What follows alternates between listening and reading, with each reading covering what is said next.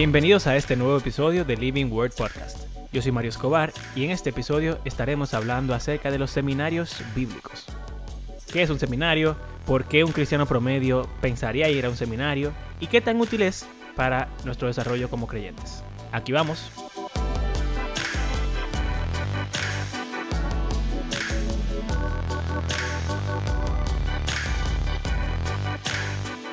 Señores, aquí estamos en un nuevo episodio y mi nombre, para empezar, es Mario Escobar. Estoy aquí con mis compañeros que son...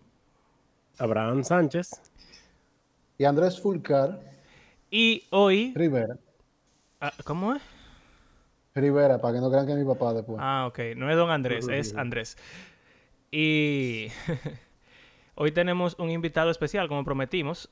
Es un pastor de una iglesia X, que no vamos a mencionar.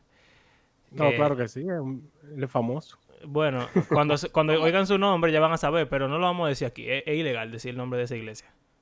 Ajá. Oye. Está empezando mal, oíste.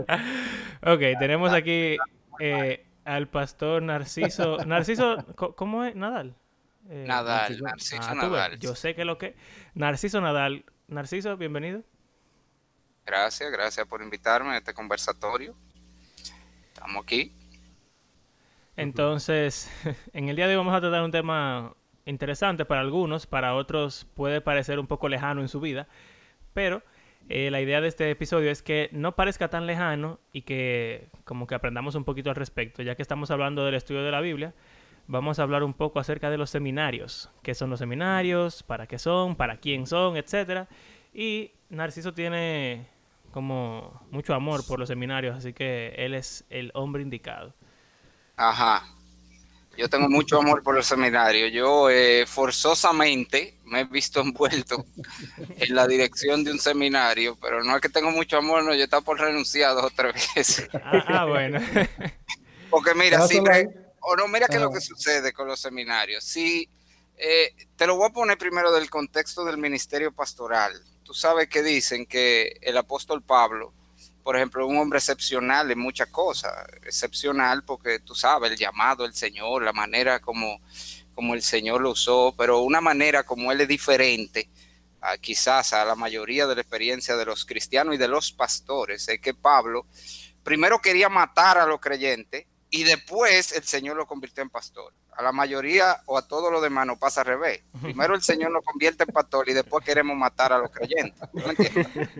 Entonces, si eso es verdad en el contexto de la iglesia y uno por el llamado del Señor tiene que hacerlo, ¿verdad? Y en humildad servir eh, a las ovejas y todo eso. Imagínate cuando es en un seminario que tú estás trabajando con las mismas ovejas revoltosas, pero en este caso ya no sienten que tienen ningún tipo de, derecho o deber a sujetarse eh, entonces, es más complicado el asunto. O sea, que no es que yo amo tanto el, asunto del seminario, es que por la providencia divina, nosotros ahora mismo estamos como decanos de, la facultad de un seminario y estamos ahí hasta que el Señor quiera, pero yo he querido renunciarle un par de veces.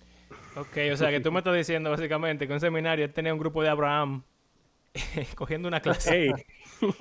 Exacto, imagínate todos los líos de una iglesia, pero sin la estructura de la iglesia, ¿verdad? Donde hay eh, un respeto a la autoridad del pastor y todo, nada de eso. Entonces, es un lío. Ok. Abraham, no puedes ir al seminario oficialmente ya. No, ya tú al medio ahí.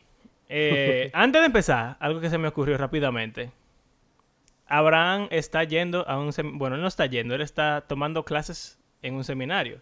Entonces, Abraham eh, no, ¿qué, como, ¿Qué tú estás tomando? ¿Qué cursos estás tomando? No sé, más o menos. ¿Por qué entraste? Bueno, ok. Yo acabo de iniciar en un seminario y yo pensé como que lo primero que deberíamos hablar es qué es un seminario. Pero vamos a ver si dejamos que Narciso hable un poco más de eso ahorita.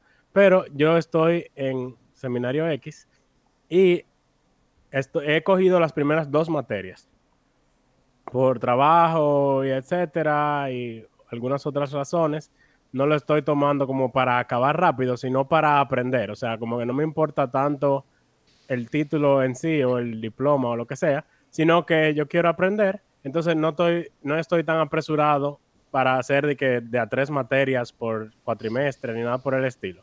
Así que hasta ahora solamente he tomado la clase de hermenéutica y la clase del Antiguo Testamento y ahora voy a tomar la clase del Nuevo Testamento. Luego se va a ver, o sea, un curso como de estudios bíblicos, o sea, como el título del diploma, el diplomado.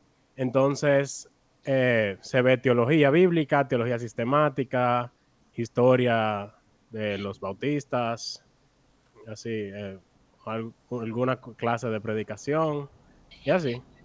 Ok.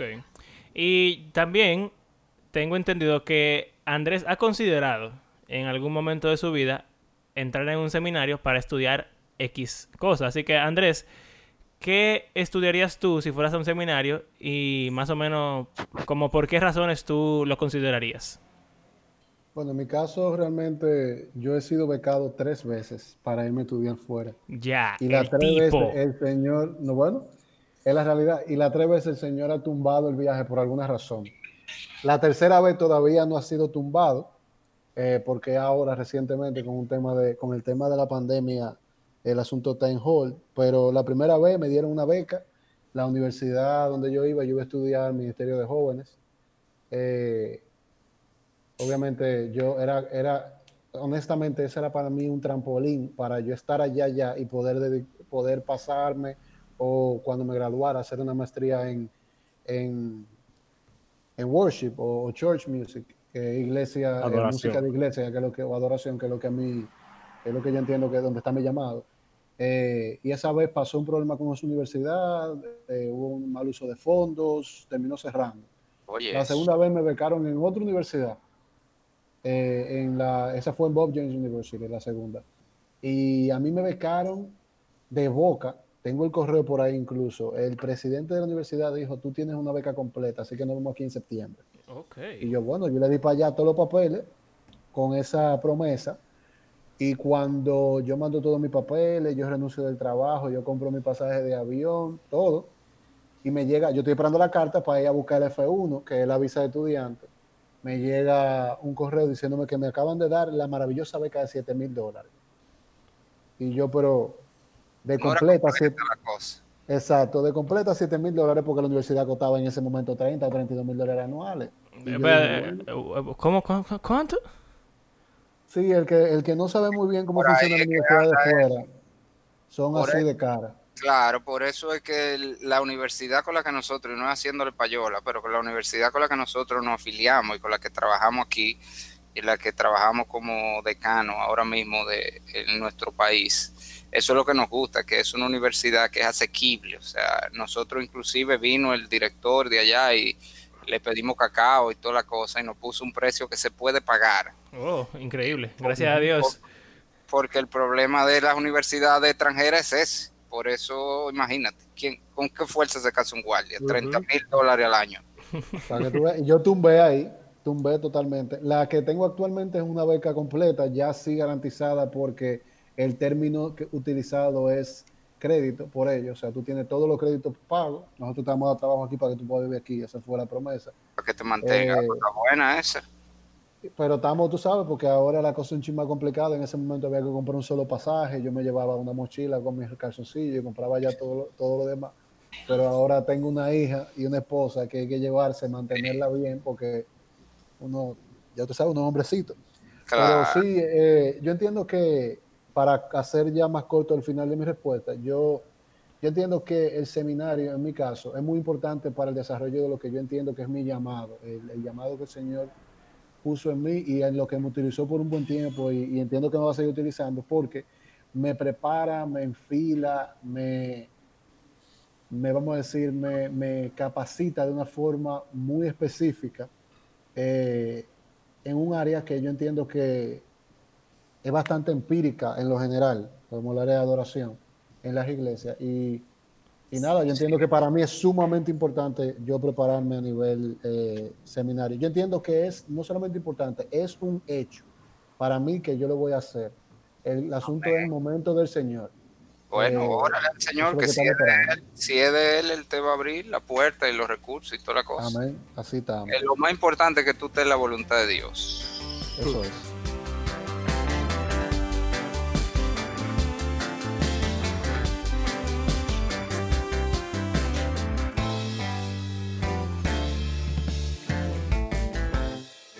Ok, entonces yo quisiera comenzar y preguntarle a nuestro invitado Narciso, ¿qué es un seminario? Porque hemos estado hablando sobre eso y distintas razones por la cual estamos en ello o pensamos ir, pero si tú pudieras decir como a un cristiano promedio, es una frase que utilizamos mucho en este podcast, de cristiano, un cristiano.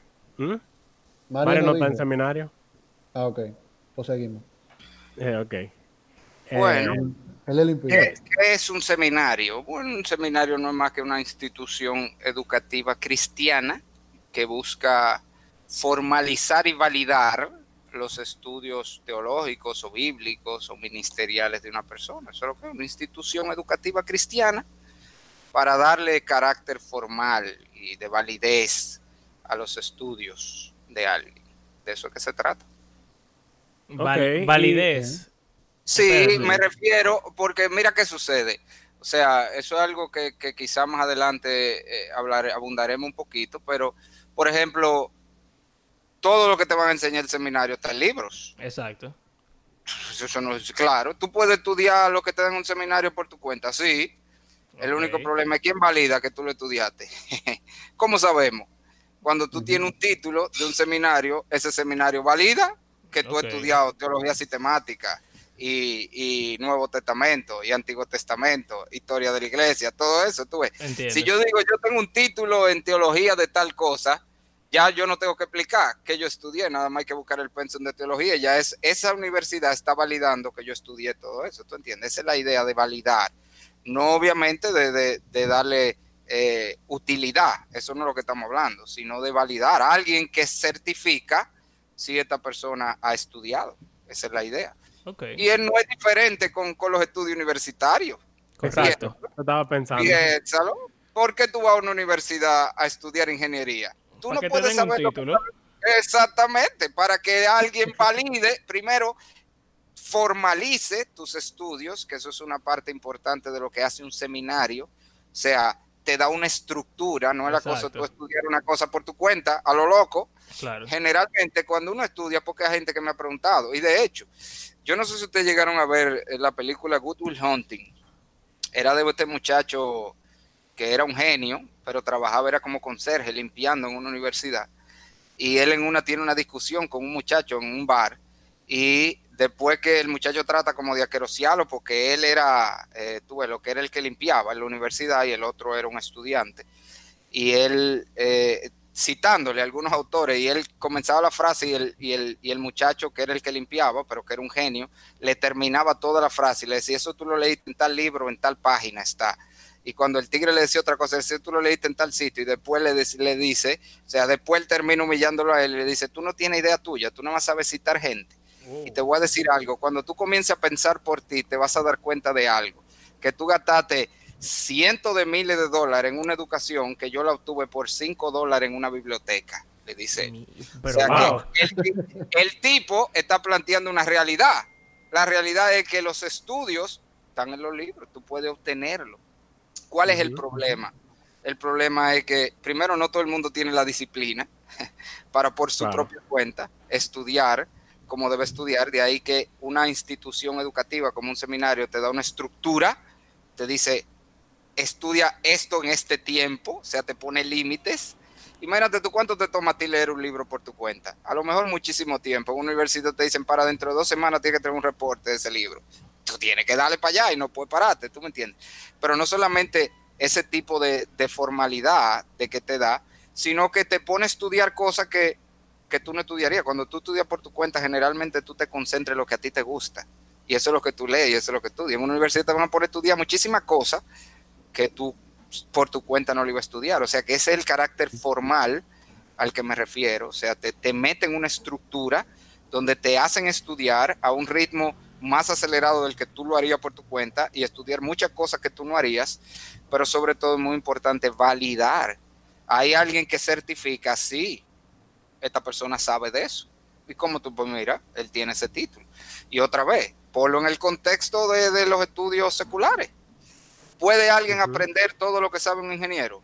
Claro, claro. Pero ¿cómo sabemos que es ingeniero? Ah, porque tiene un título que lo valida.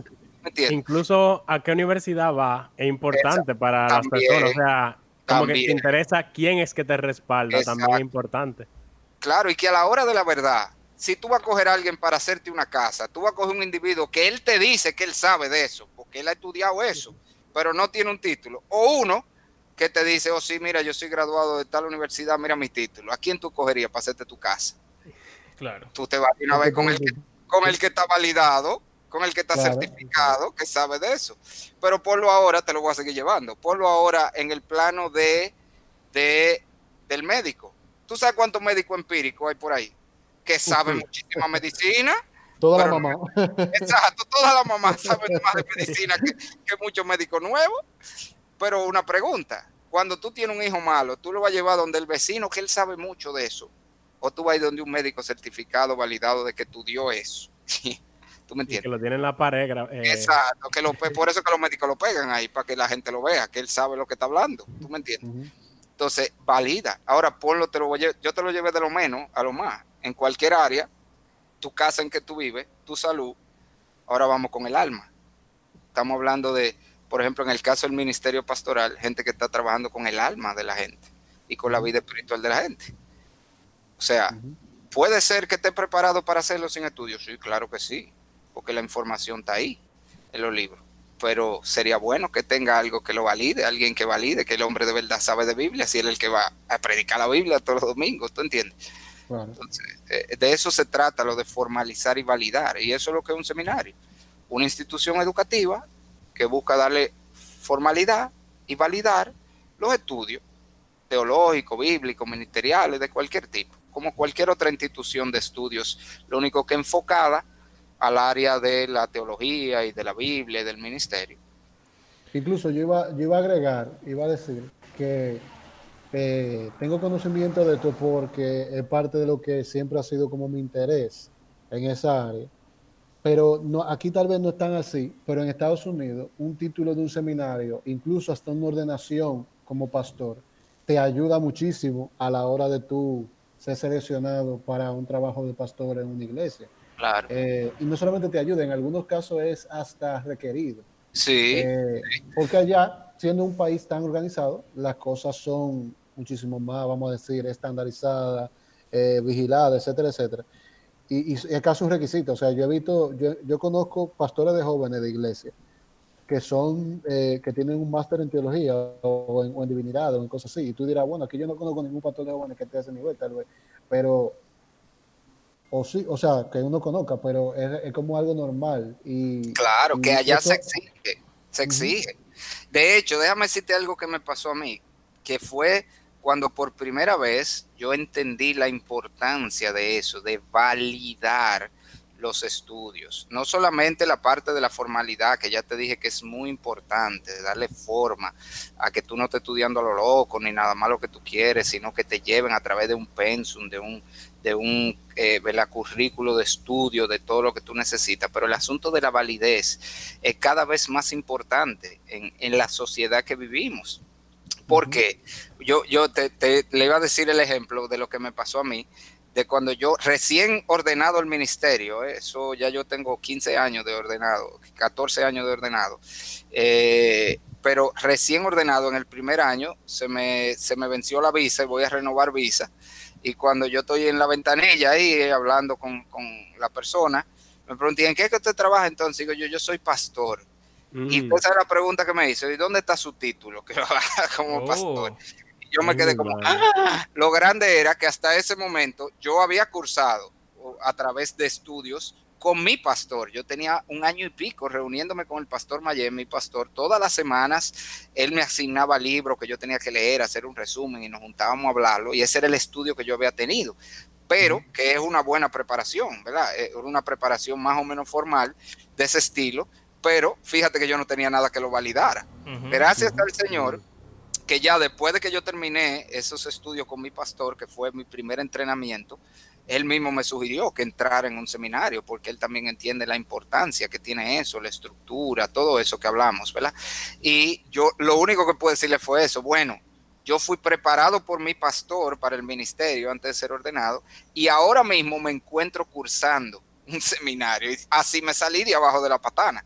Pero la, la, tipa me iba a decir inmediatamente, pero entonces, ¿qué pastor es usted si usted no tiene título? O sea, en la cultura, por ejemplo, americana, ya eso se demanda, se espera.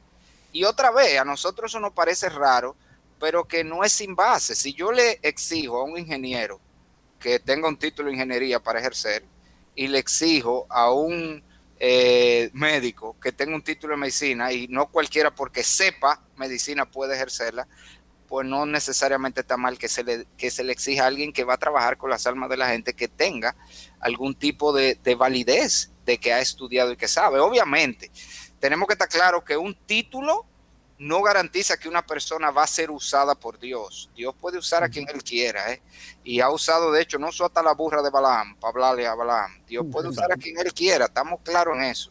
Y usted puede tener gente con mucho título y que Dios no lo use, y otro con poco título y que lo use, eso es verdad. Pero desde el punto de vista humano, no está de más que haya algo que valide que ese hombre sabe, que ese hombre se ha preparado para hacer la labor que está haciendo. En el caso del ministerio, porque no hemos entrado en lo que sería eh, el seminario para un pastor, pero los seminarios exacto. para los pastores. yo quería preguntar eso. Hemos como nos hemos enfocado en, en posiciones de liderazgo en la iglesia y definitivamente eh, todas las razones que tú, tú has dado. Ahora, me, nos surge la pregunta y fue la pregunta con la cual invitamos a nuestros oyentes a venir al podcast. Ok, normalmente se asume que okay, un pastor va al seminario, pero yo, como cristiano promedio, cristiano normal, ¿por qué debería yo ir al seminario? Si no me interesa, si no tengo ningún tipo de llamado o si no me interesa llegar a ser pastor algún día. bueno, claro, eh, eh, como quiera es importante. Ahí sucede como, como con los requisitos para el ministerio pastoral. Tú sabes, que tú, la gente a veces cree que cuando tú agarras el 1 Timoteo 3, que esos requisitos ahí nada más son para el pastor. No, no, no, espérate hermano. Cuando Timoteo está diciendo allí que sea irreprensible, marido de una sola mujer, que te gobierne bien su casa, todo ese tipo de cosas, eso no son requisitos solo del pastor, son los requisitos del cristiano. Eso es lo que debería ser un cristiano. Ahora, ¿qué sucede? A un pastor no podemos darlo el lujo de, de no estar si lo tienen. Él debemos asegurarnos que lo cumple. Entonces es lo mismo que pasa con el seminario. El seminario, como ya dijimos, debería ser algo imprescindible para alguien que está en el ministerio, por las razones que vimos otra vez. No es que no pueda ejercer el ministerio, de hecho, mucha gente ha ejercido el ministerio sin seminario. Más aún, los, los fundadores de los seminarios que tenemos hoy, ninguno con seminario, señor, ninguno. Eso me parece interesante, que nosotros nos certificamos con gente que no está certificada, porque ya claro, la experiencia. seminario, eh, eh, uno de los seminarios más grandes que ha habido en la historia y más importante fue el de Spurgeon, y Spurgeon nunca fue un seminario, pero precisamente, fíjate que esos hombres, a pesar de que nunca fueron un seminario, fueron fundadores de seminario. ¿Por qué? Porque ellos mismos entendieron la importancia. Ellos que aprendieron a la cañona, atento a ello de manera empírica, entendieron que era importante eso, tener ese, ese, ese, ese centro de estudios otra vez que dé forma que formalice, que valide los estudios de una persona. Pero otra vez, todo eso para apoyar nuevamente lo que es el ministerio, en el ministerio. Pero ahora, ¿y qué del que no va a estar en el ministerio? Bueno, ahí aplica como los requisitos primero de Timoteo. Bueno, no es que es en este caso obligatorio que todo hermano eh, vaya a, un seminario, pero es bueno. Es bueno, es algo que debería en lo posible hacerlo todo el que tenga la facultad para hacerlo. ¿Por qué? Porque, bueno, porque primero como creyente nosotros estamos llamados a presentar defensa ante todo el que demande razón de la esperanza que está en nosotros. Eso es lo primero. Y eso es un llamado para todos los cristianos, no para los pastores. Defender nuestra fe de una manera racional. Oye, como que dice el texto presentar defensa ante todo aquel que demande razón de la esperanza que hay en vosotros. Eso quiere decir que un cristiano debe ser capaz de una manera racional, ordenada, bien presentada, defender lo que cree. Entonces, en base a esa realidad, ¿cuál es la mejor manera que tú puedes hacer eso? Cuando tú has recibido instrucción formal, cuando tú ha sido capacitado y entrenado de una manera formal, como estamos diciendo, para ti más fácil defender tu fe. Entonces, sobre esa base solamente de, de poder defender la fe, usted dirá, no, pero para eso se necesita tanto. Bueno, el problema es que no estamos viviendo eh, hace 60 años, donde las discusiones de los cristianos eran con gente, eh, ¿verdad?, que no tenía mucho conocimiento tampoco. No, no, hoy los debates teológicos son a niveles de eh, exacto, de, filosofía y de gente grandes pensadores y de gente con mucho doctorado y muchas cosas, que tan solamente para tú poder tener el derecho de hablar en un contexto de eso, lo primero que te van a exigir es quién es usted para venir a hablar aquí. o sea, lo primero que te piden es eso. Tú, entonces, en el tiempo y cultura que estamos viviendo, cada vez más, solamente me estoy enfocando en el hecho de poder defender nuestra fe ante la cultura en que nos estamos enfrentando, ya demanda o, hace muy necesario que todo cristiano estudie, ¿verdad? De manera formal en un seminario. Fuera de esa demanda de defensa del Evangelio, está el mismo hecho de nosotros estar mejor capacitados para servir en nuestra iglesia, porque todos los cristianos estamos llamados a servir. Quizás no eh, eh, como pastores, pero estamos llamados a servir en muchas áreas. Y siempre una buena instrucción, una instrucción formal, adecuada, completa, exhaustiva, te va a ayudar a hacer mejor cualquier ministerio en que tú estés, ¿tú entiendes? Sobre todo que hoy los seminarios incluso se enfocan. Tú puedes estudiar, bueno, como hablaba ahorita Andrés, eh, eh, estudiar con un enfoque hacia ministerio de adoración, excelente pero hoy tú puedes estudiar también con un enfoque hacia el ministerio de niños, o hacia el ministerio de damas, o hacia el ministerio de esto, hacia el ministerio de consejería, que es otra razón. Oye, la consejería hoy, y otra vez, aconsejar en la Biblia no es el deber de los pastores solamente. Pablo dice en Romanos que lo que nosotros todos, hablando de la iglesia, debemos amonestarnos unos a otros. Y el único requisito, él pone dos requisitos, estáis lleno de toda bondad y de todo conocimiento. Oye, ¿cuál es el requisito para aconsejar? Primero, pone la consejería como una demanda para todos los creyentes. Todos debemos ser capaces de aconsejarnos unos a otros, aconsejar a alguien que necesite consejo. Pero él pone un requisito y es que estemos llenos de todo conocimiento. Es decir, que no, no cualquier gente que se sepa dos versículos está capacitado para aconsejar. Tiene que ser alguien que conozca bien su Biblia. Y otra vez, tú no necesitas un seminario para conocer bien tu Biblia, pero definitivamente que ir a un seminario te va a ayudar a conocer mucho mejor tu Biblia tú y a manejarla mejor. ¿Tú me entiendes? Entonces hay muchas razones. Obviamente no podemos demandarle a todos los hermanos, no, para usted ser miembro de esta iglesia, tiene que... no, no, así no.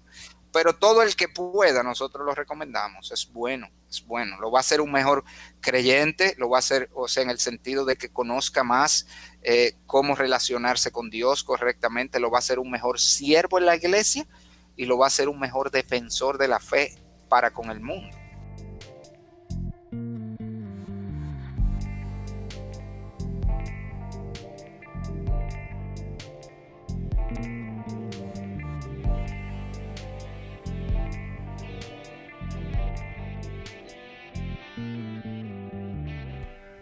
En esa respuesta que tú has dado, eh, tú has respondido tres preguntas de las que nosotros hicimos. Eh, cuatro realmente, ¿qué es un seminario? ¿Para quién es? Y alguien que aprende por sí mismo eh, y de los libros eh, que se leen en el seminario, ¿para qué iría? Y si es un requisito para el seminario, para un pastor o para servir un ministerio, ir a un seminario.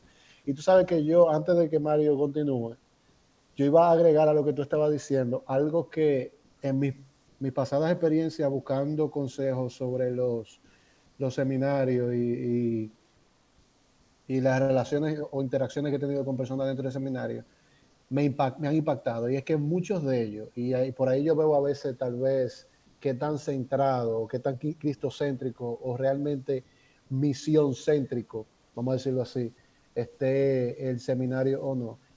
Es una frase que me han dicho ya como en tres o cuatro ocasiones, que, que me dicen, lo más importante que nosotros tenemos como universidad o como seminario o como lo que sea, es que nosotros no solamente enseñamos la Biblia desde, un punto de vista académico, sino que nosotros discipulamos a través del entrenamiento. Eh, Excelente. Y eso, y eso me llama la atención porque en una de esas explicaciones esa persona me dijo, yo lo que o sea, nosotros lo que hacemos es que te enseñamos visualmente qué es trabajar en el ministerio. Y te enseñamos no solamente lo académico, sino el corazón que debe haber en el ministerio. Y eso poco a poco termina probando si tu llamado es cierto o no. Eh, y como que filtra también para aquellos que son, que lo que van a ser maestros, lo que van a ser pastores, lo que van a hacer esto, aquello y aquello, que simplemente van a tomar el conocimiento. Y digo simplemente con todo el respeto y el valor que tiene, pero eh, que van a ser los hermanos que van a, trabajar en los ministerios normales, como estaba diciendo eh, el pastor Narciso. Entonces es como que vale para todos, pero obviamente hay un grupo de personas que se van tal vez a, no a beneficiar, pero... a utilizar más, eh, a utilizar más, claro. Los recursos de una manera más... más no, y, déjame decirte algo, en esa misma línea que tú vienes hablando, eso es muy importante, eso de del uso en la, en la iglesia y, lo que es ese discipulado. La, la mayoría de los seminarios, ese es un problema con los seminarios que no están ligados a una iglesia. El seminario debe trabajar a la par con la iglesia. ¿En qué sentido? O sea, el punto no es llenarle la cabeza de información a la gente. Si esos hermanos que están estudiando los seminarios no están sirviendo, no necesariamente en el ministerio pastoral, sino sirviendo en sus iglesias, utilizando lo que están aprendiendo para el progreso de la obra de Dios, para la edificación de la iglesia, entonces se está perdiendo el punto, porque el punto no es tener conocimiento, el punto es que podamos ser más eficaces en nuestra relación con Dios, en edificar la iglesia, en impactar el mundo, de eso es que se trata. Y para eso, la llamada es la iglesia local, no el seminario. Fíjate que el seminario lo que hace es proveer herramientas que deben ser usadas en la iglesia local y a partir de la iglesia local, ¿tú me entiendes? Entonces, eh, eh, otra cosa que mucha gente confunde, un seminario no hace pastores, los seminarios no gradúan pastores, ¿eh? los seminarios entrenan personas, pero el ministerio pastoral se ejerce y se aprende y se nombra en la iglesia, son las iglesias que nombran pastores, por tú venir con un título teológico, eso no te hace pastor, es la iglesia la que nombra pastores y es en la iglesia que se desarrolla el ministerio y que tú te haces un pastor de verdad. Tú puedes llegar con todo el conocimiento del mundo, pero una cosa es la teoría y otra es ahí aplicarlo en la práctica. Entonces, si tú divorcias eso, ¿qué es lo que pasa? Penosamente con mucha gente que lo único que hacen es que ellos son profesores universitarios, precisamente, que trabajan dando clases en universidades ese puede ser, eh, que, es lo increíble, lo paradójico, maestro de pastores, pero nunca ha sido pastor. Eso es una contradicción.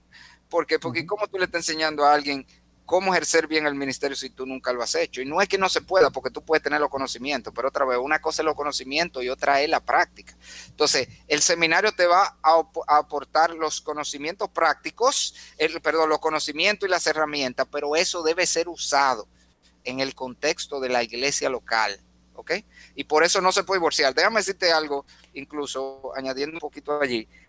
John MacArthur y el seminario Masters College, para aceptarte ahí, tú tienes que ser miembro de su iglesia, ¿tú sabías eso? Tú tienes oh. que vivir allá, sí, averígualo. Tú puedes estudiar a distancia si tú tienes una enllavadura y tienes un compromiso que tú trabajas en tu iglesia local, pero ellos no admiten de que estudiantes que no están trabajando en una iglesia en el libro que ellos tienen, eh, ahora no recuerdo el nombre, que es sobre precisamente de la capacitación pastoral, creo que se llama así mismo, el Ministerio Pastoral, que está escrito por John MacArthur y sus colaboradores. Él lo dice, que todo el que esté en su seminario tiene que estar trabajando en el ministerio allá, en la iglesia, o sea, tiene que estar afiliado a algún ministerio de la iglesia de Grace to You, de la iglesia Grace eh, Church, porque es que no vale la pena, o sea, no sirve de nada una gente nada más aprendiendo por aprender. Y eso no es solamente para el pastor otra vez, eso es para el hermano, cualquiera. Vaya, prepárese, pero eso es para que usted sirva y use esos conocimientos en la iglesia local, en la vida de la iglesia.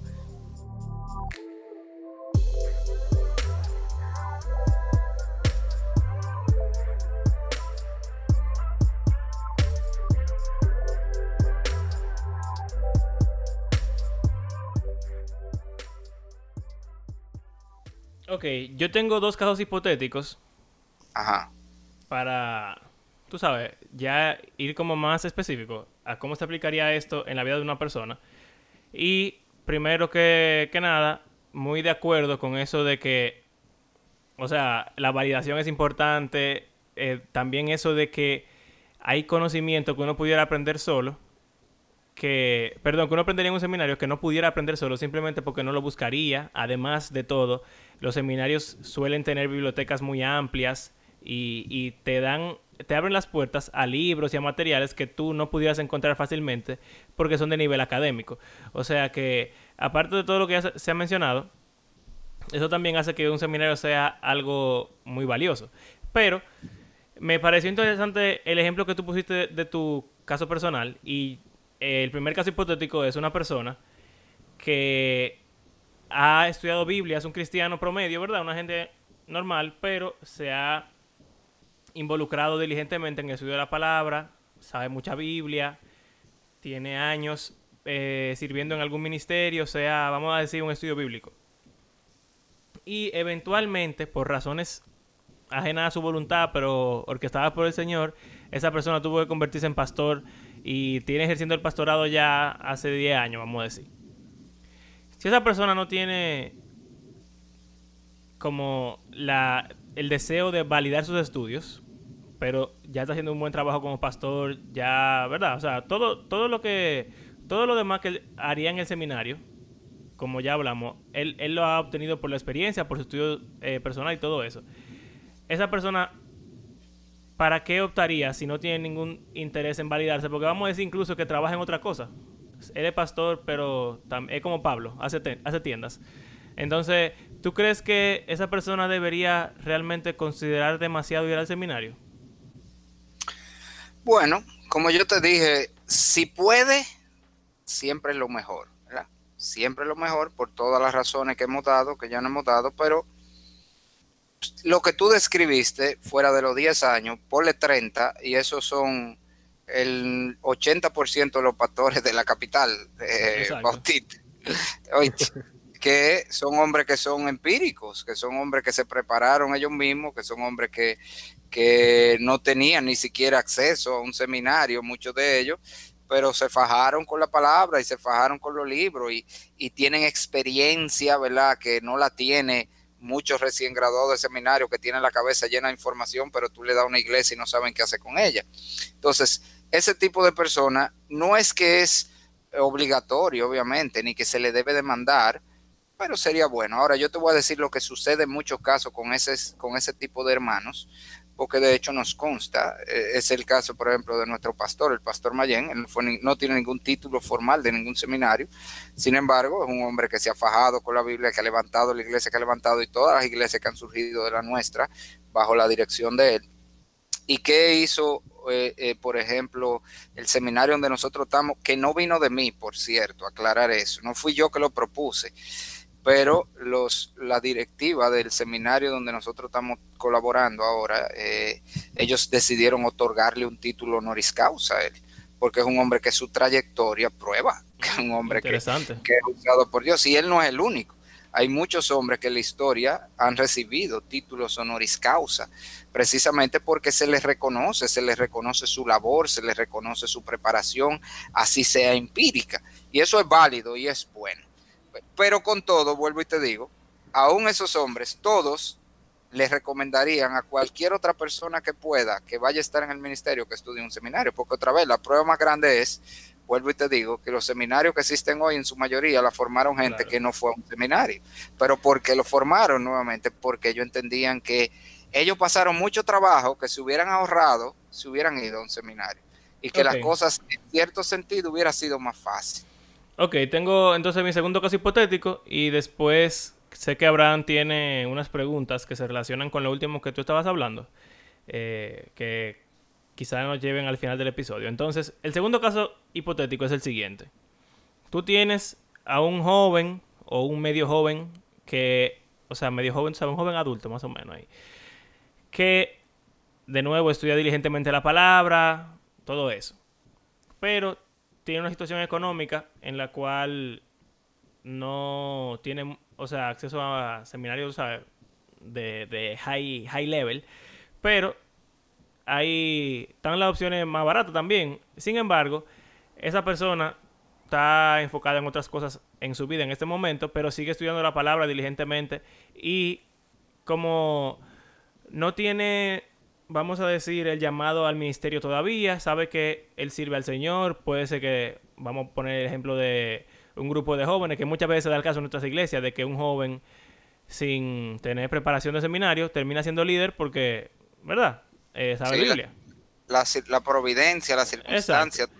Entonces, esa persona quizá tiene intenciones de empezar su estudio eh, teológico en algún momento, pero lo está posponiendo porque, eh, vamos a decir que está enfocado ahora mismo. di, que tú estás hablando de Andrés.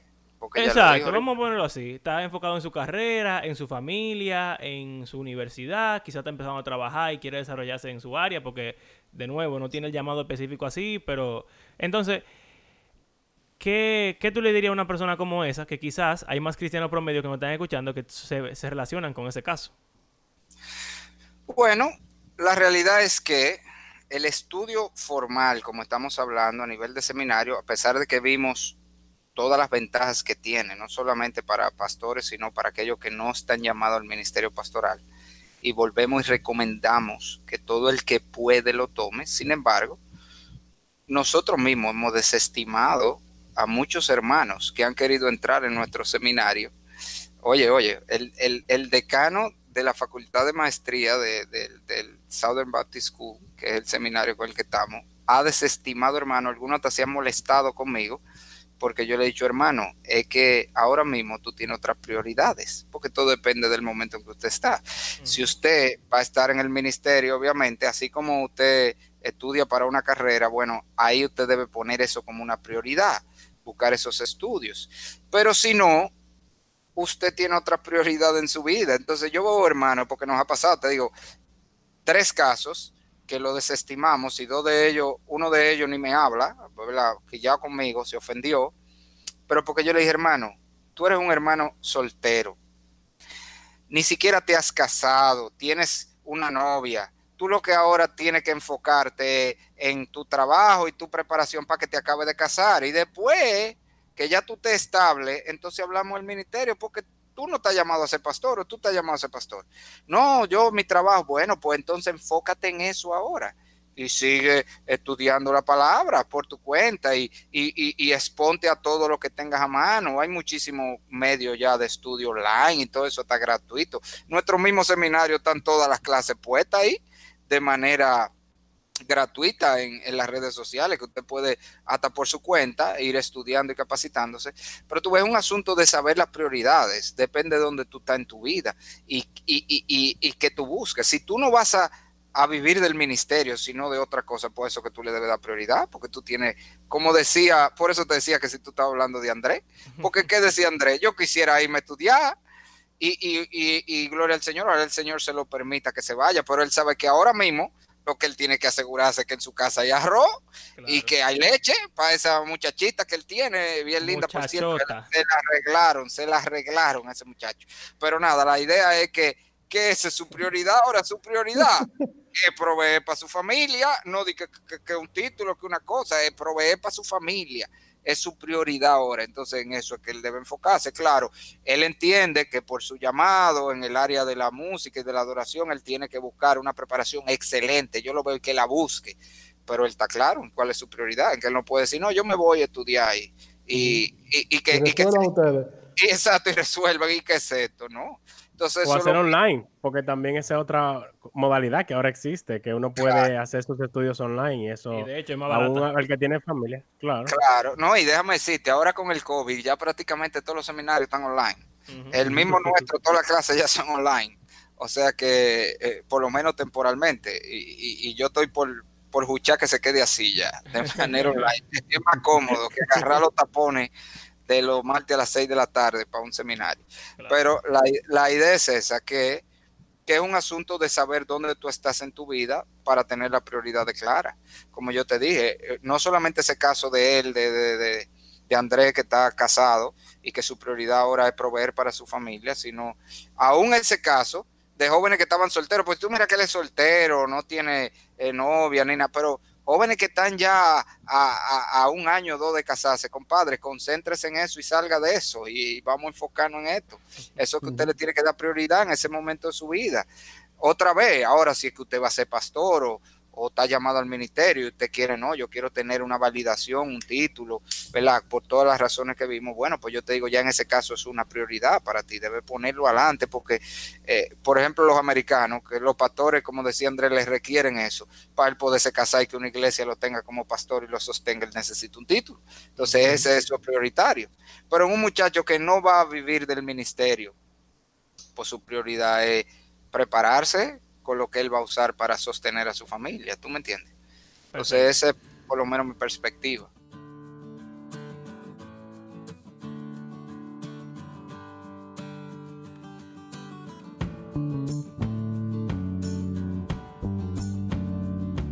Ok, entonces Abraham tiene su pregunta y creo que con eso ya vamos a cerrar porque estamos bien, ya estamos llegando al fin del tiempo. Entonces, tira ahí Abraham para ver qué es lo que... Sí, me parece muy interesante eh, y sobre todo en la parte de las motivaciones para un creyente, vamos a decir, normal, que no tiene un llamado al ministerio de por qué ir. Sin embargo, hay un tema que hablamos aquí en este podcast y que pudiésemos decir con, certeza de que es una necesidad eh, evidente en muchas de nuestras iglesias y es la del discipulado. Y lo que me viene a la mente es como que si se hiciera un discipulado como bien y como que la iglesia tuviera una buena cultura de discipulado y que vaya desde arriba hacia abajo, o sea, que los pastores disipulen a un grupo y esos disipulen a otros y así sucesivamente. La iglesia ideal, esa necesidad de seminario sería tan marcada, o sea, como que si, si los pastores son los mismos que están enseñando y discipulando, entrenando en todas las áreas de la palabra, sería tan necesario o, o sea, cambiaría eso?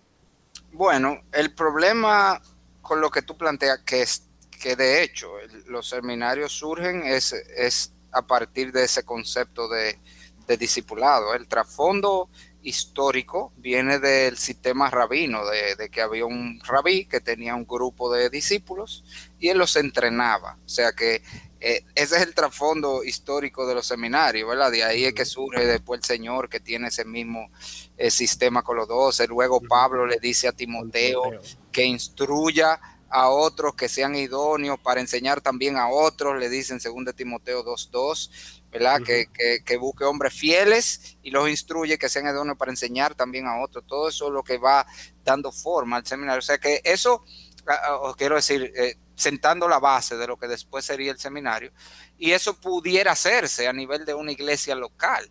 El problema es que fíjate que lo que la palabra demanda allí son hombres que han sido entrenados, los que entrenen a otros.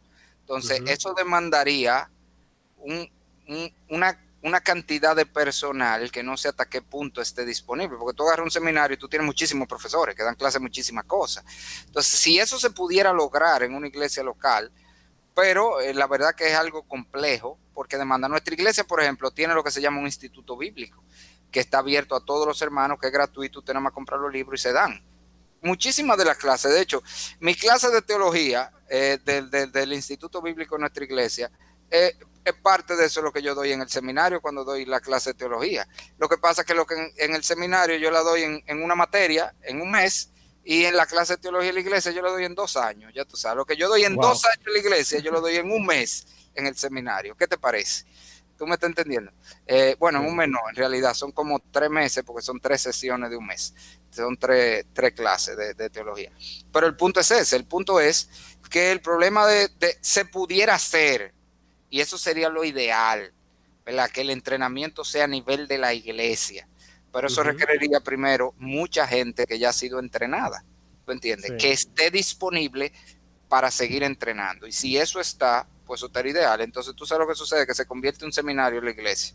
Y comienza a llegar gente de otro lugar y después tú tienes un seminario ahí, que es lo que termina pasando. Así que han surgido todos los seminarios, déjame decirte. Sí, eso pasa. el concepto de es, el ideal y sobre todo en un grupito pequeño, ¿verdad? Con alguien que lo instruye. El asunto de eso es la dificultad de llevar a cabo este tipo de entrenamiento que estamos diciendo con esta formalidad, porque discipulado debe haber en todas las iglesias, ¿eh? pero a este nivel que estamos hablando, de que te instruyan en todas las áreas, que te den todas las cosas que tú debes de saber, eso rara vez yo, yo creo que nunca lo he visto a nivel de discipulado como tal en una iglesia. Iba a decir que se, que se parece eso de que un discipulado se convierte en un instituto bíblico y un instituto bíblico se convierte en un seminario. seminario. la idea de un estudio bíblico. Los estudios bíblicos muchas veces se convierten en, iglesia. En iglesia, sí mismo. Porque empieza informalmente, pero con el paso del ah. tiempo, con la diligencia, con el fervor y, el Espíritu Santo, pues entonces las cosas van, van creciendo. Se agregan personas. Exacto. Eh, bueno, señores, de verdad, Narciso, estoy muy complacido con esta conversación. Yo soy como el parámetro. Si yo estoy feliz, es un buen episodio. Así que. Él te autodenominó el parámetro. Yo soy, mi nombre es el parámetro. Así que de verdad, eh, estoy muy, muy feliz. Yo estaba medio cosa con esta conversación porque sabes que a veces la gente con lo del seminario es medio, tú sabes. Pero me parece que tu intervención aquí ha sido de mucha bendición, de mucha sabiduría. Bueno, qué bueno que Dios lo ministró y nada, como decimos, lo importante de todo esto es que lo que sea que nosotros hagamos, lo hagamos para la gloria de Dios, Señor. Entonces, si usted va a estudiar, que sea para glorificar al Señor con eso, porque hay gente que otra vez estudia para llenarse la cabeza y tener cacón de este tamaño. ¿Y qué tú haces con eso? O sea, tú estás dando gloria al Señor en tu iglesia, ha mejorado tu relación con el Señor a partir de tu estudio, estás sirviendo más a tus hermanos, estás impactando más el mundo, ese es el centro. Y eso es lo que debe buscar la preparación ministerial. No un título para colgar en la pared, no para echarnos cosas de que somos, eh, tenemos una maestría, un doctorado, sino el poder glorificar a Dios de una manera más efectiva en nuestra vida personal, en nuestra vida de iglesia y en nuestro impacto con el mundo. De eso se trata esto.